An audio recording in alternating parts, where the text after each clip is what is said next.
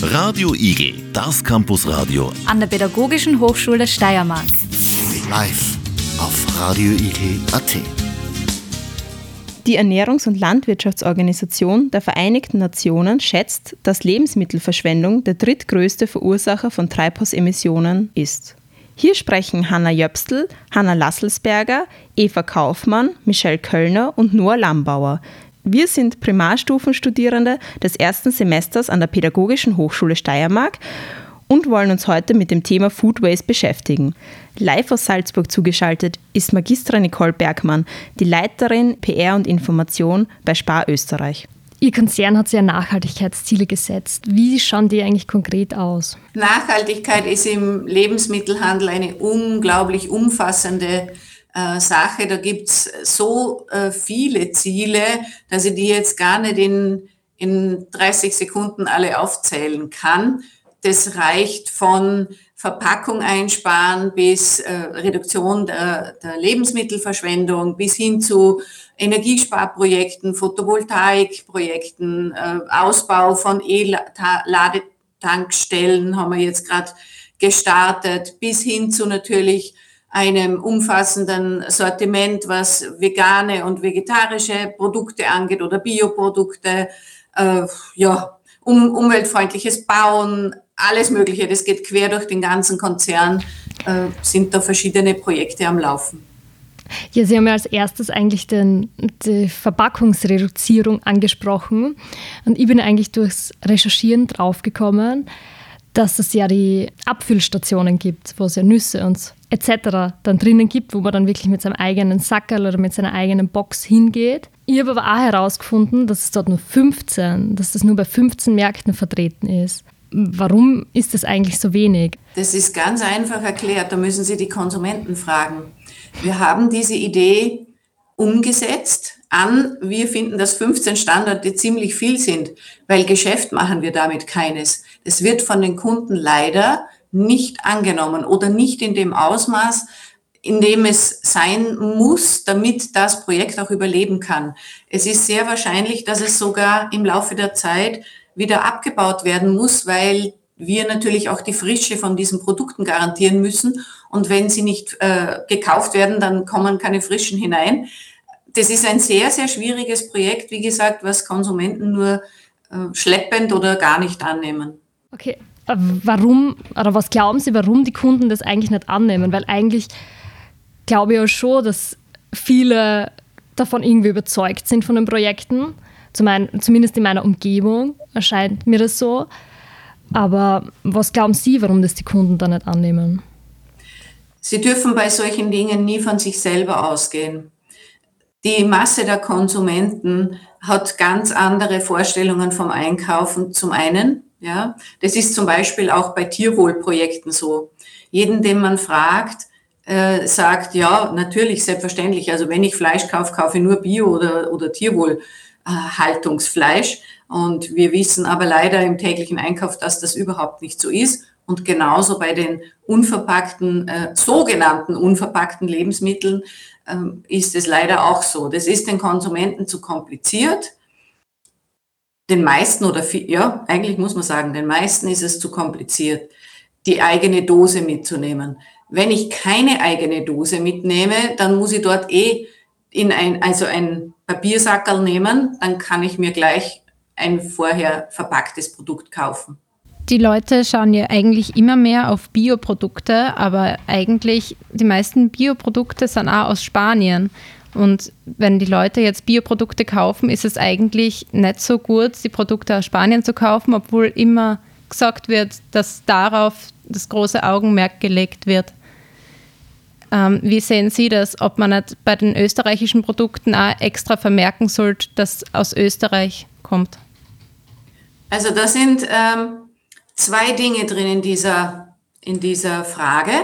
Zum Ersten, äh, ja, der Bioanteil steigt und die, die Nachfrage nach Bioprodukten steigt seit vielen Jahren kontinuierlich an. Leider ist er aufgrund der momentanen Situation derzeit etwas schwächer, die Nachfrage. Äh, und das Zweite ist, es ist definitiv nicht richtig, dass die meisten Produkte aus Spanien kommen. Das ist einfach falsch. Wir kaufen, wir haben über 1000 äh, Bioprodukte im Sortiment und die allermeisten davon kommen, wenn immer es geht, aus Österreich. Und das ist auch auf unseren Bioprodukten deutlich angeschrieben. Allerdings muss man sagen, viele äh, Produkte gibt's halt auch nicht äh, in Österreich. Das fängt oft bei ganz banalen Produkten an, äh, wie zum Beispiel Linsen oder so irgendwas. Ähm, das, da meint man, das muss es doch in Österreich geben. Die Wahrheit ist aber, dass sie leider in Österreich in Bioqualität in einer bestimmten Menge nicht oder noch nicht erzeugt werden. Und wir machen uns daher immer auf die Suche, können wir Landwirte dazu animieren, dass sie in Österreich bestimmte Dinge anbauen. Wir haben da schon ganz viel erreicht. Und ähm, ja, um bei dem Beispiel Linsen zu bleiben, wir haben mittlerweile Landwirte gefunden, die für uns in Österreich auch Biolinsen anbauen. Ähm, bei Nüssen ist es manchmal auch so, obwohl es in Österreich doch einige Nussarten gibt. Wieso werden die dann aus dem Ausland eigentlich importiert? Es gibt in Österreich keine nennenswerte Nussproduktion. Es gibt zwar in eigenen Gärten Haselnusssträucher und es gibt natürlich auch Walnussbäume, aber das ist äh, bei uns im klimatisch nicht so, dass man das in einer nennenswerten großen Menge anbauen könnte. Es gibt keine äh, Nussproduktion in Österreich in, in landwirtschaftlicher Größenordnung. Jetzt zu den Lebensmitteln, die kurz vor Mindesthaltbarkeitsdatum sind. Werden da irgendwelche Maßnahmen gesetzt, dass diese Lebensmittel auch noch rechtzeitig verkauft werden können? Wir haben in allen unseren Märkten die Abverkaufspickerl. Das bedeutet, wir, die sind sogar angeschrieben mit äh, Lebensmittel sind wertvoll. Und da werden Lebensmittel, die kurz vor dem Ablaufdatum stehen, aber noch gut sind und gut verkauft werden können, zum, mit minus 25 Prozent abverkauft. Das, was dann noch übrig bleibt, geht am Ende des Tages an die Sozialmärkte oder andere Einrichtungen. Dürfen im Notfall, also Notfall unter Anführungszeichen, die Mitarbeiter die nicht verkauften Sachen auch mit nach Hause nehmen? Nein, das ist verboten. Das hat einen bestimmten Grund. Wir haben das vor vielen Jahren mal versucht äh, aber das hat dann dazu geführt, dass die Mitarbeiter zu viel bestellt haben, damit am Ende des Tages was übrig bleibt, was sie dann mit nach Hause nehmen können. Also darum, nein, das ist verboten. Ich hätte jetzt noch Fragen, generelle, äh, generelle Fragen zum Thema eben Lebensmittelverschwendung. Ähm, und die erste Frage wäre eben, ähm, wie die mediale Darstellung und Ihre Sicht, also sprich aus Sicht Ihres Konzerns, äh, mit dem Thema Lebensmittelabfall zusammenpasst? Nun, es wird in der, in der ganzen Diskussion, die ja gerade auch momentan sehr aktuell ist, aufgrund auch der Tatsache, dass sich das Thema Lebensmittelverschwendung auch im Regierungsprogramm wiederfindet, ähm, wird sehr viel über den Handel diskutiert. Gerade heute in der Früh gab es auch eine Radiosendung zu dem Thema, wo auch wieder der Handel ähm, immer als erster genannt wird. Das ist, glaube ich, deswegen so, weil viele Menschen in den Supermarkt gehen und einfach nicht verstehen können, wie kann das sein, dass man am Ende des Tages diese ganzen Produkte, die da herumliegen, auch wirklich verkaufen kann. Faktum ist aber, dass nicht der Lebensmittelhandel äh, zur Lebensmittelverschwendung beiträgt. Wie man ja aus verschiedenen Studien weiß, trägt der Lebensmittelhandel nur etwa fünf Prozent äh, dazu bei. Äh, weit über 50 Prozent tragen die, die Haushalte dazu bei. Das heißt, aus unserer Sicht, um jetzt Ihre Frage zu beantworten, stimmt die, die Diskussion nicht ganz, die mediale. Sie, sie ist ein bisschen verzerrt. Man setzt in der Diskussion nicht dort an, wo eigentlich das meiste zu bewegen wäre, nämlich bei den äh, privaten Haushalten. Ähm, wie könnte man da dann ansetzen? Ja, wenn das äh, jemand schon herausgefunden hätte, dann äh, wäre er da mit der Idee wahrscheinlich schon reich geworden. Äh, das ist nämlich die große Frage. Man kann äh, sehr viel darüber diskutieren, äh, medial in der Öffentlichkeit. Man kann äh, Restelkochbücher zum Beispiel auflegen, was wir auch schon getan haben. Man kann natürlich die Konsumenten informieren. Ähm, aber letztendlich scheinen diese Maßnahmen alle nicht wirklich zu fruchten, weil es hat sich nur sehr wenig verändert. Mir fällt diesbezüglich ähm, die Maßnahme Too Good To Go ein. Die App kennen Sie ja ganz sicher, mit denen arbeiten Sie ja in Ihrem Unternehmen zusammen. Ähm, wie sind Sie ähm, auf das Unternehmen gekommen und wieso hat sich Ihr Unternehmen dazu entschlossen, mit dieser App zusammenzuarbeiten? Nun, wir, es ist so, dass im Lebensmittelhandel äh, nur ein Prozent von den Produkten, die in den Regalen sind, nicht verkauft werden können. Das heißt, es ist deutlich weniger, als man eigentlich so jeden Tag annehmen würde, weil wir natürlich alle unsere Systeme darauf ausgerichtet haben, dass am Ende des Tages wirklich so wenig wie möglich überbleibt. Aber trotzdem bleibt natürlich etwas übrig. Und wir haben vor vielen Jahren damit begonnen, so gut es geht, die Produkte an die Sozialmärkte oder an soziale Einrichtungen zu übergeben. Die können aber aus logistischen Gründen meistens nicht jeden Tag kommen, sondern nur ein bis zweimal in der Woche. Das bedeutet, es bleibt uns trotzdem was übrig. Und ähm, als Too Good To Go auf uns zugekommen ist und diese Idee vorgestellt hat, vor mittlerweile fast zwei Jahren, haben wir das spontan für eine super coole Idee gefunden. Erstens haben wir immer Interesse daran, dass äh, wir unsere Produkte auch verkaufen können und nicht verschenken müssen. Äh, und zweitens ist das eben eine gute Möglichkeit, die Produkte, die am Abend überbleiben, doch noch an Menschen zu geben, die daran Interesse haben. Und da ist das eine super coole Idee und darum machen wir da von Anfang an mit. Mich wundert es, dass nur ein Prozent quasi wirklich überbleibt am Ende des Tages. Ähm, aber wie können Sie das vorher kalkulieren, wie viele Sackerl Sie am Abend dann wirklich äh, für die Endkonsumenten ähm, haben? Also wie viel da wirklich überbleibt und wie viel Sie dann in die Sackerl hineingeben können? Es bleibt ja jede Menge verschiedener Produkte übrig. Und da kann man äh, erfahrungsgemäß in einem Markt, die wissen ja, wie viel sie in etwa verkaufen werden äh, an einem Tag. Also die haben, die haben ziemlich genaue Kenntnis darüber, was so am Ende des Tages überbleibt. Und man kann die Sackerl, das sind ja Überraschungssackerl, auch unterschiedlich zusammenstellen, äh, so dass das eigentlich sehr gut funktioniert. Mal ist halt ein bisschen mehr Wurst drinnen, außer man kauft sich natürlich das Veggie-Sackerl. Äh, mal ist es ein bisschen mehr Brot. Ja, also ich nutze diese Too Good To Go App wirklich regelmäßig und ich verwende es total gerne, weil ich es eben super finde, dass man nicht so viele Lebensmittel verschwendet und dass man ähm, eben dem Food Waste, der weltweit doch recht stark ist, mit ein Drittel ähm, verschwendeter Lebensmittel jährlich, dass das doch irgendwie ähm, super ist, so eine App zu verwenden, um eben Lebensmittel, die ja gut sind und noch nicht äh, auf den Müll gehören, noch zu verbrauchen zu können. Ähm, haben Sie eine Richtlinie, mit welchem Mindesthaltbarkeitsdatum die, die, die Produkte in die Sackel dürfen? Äh, nein, es sind so meist Frischprodukte, die da auch drinnen sind, also Produkte, die aus der Kühlung kommen, die nämlich an diesem Tag noch abgegeben werden sollten.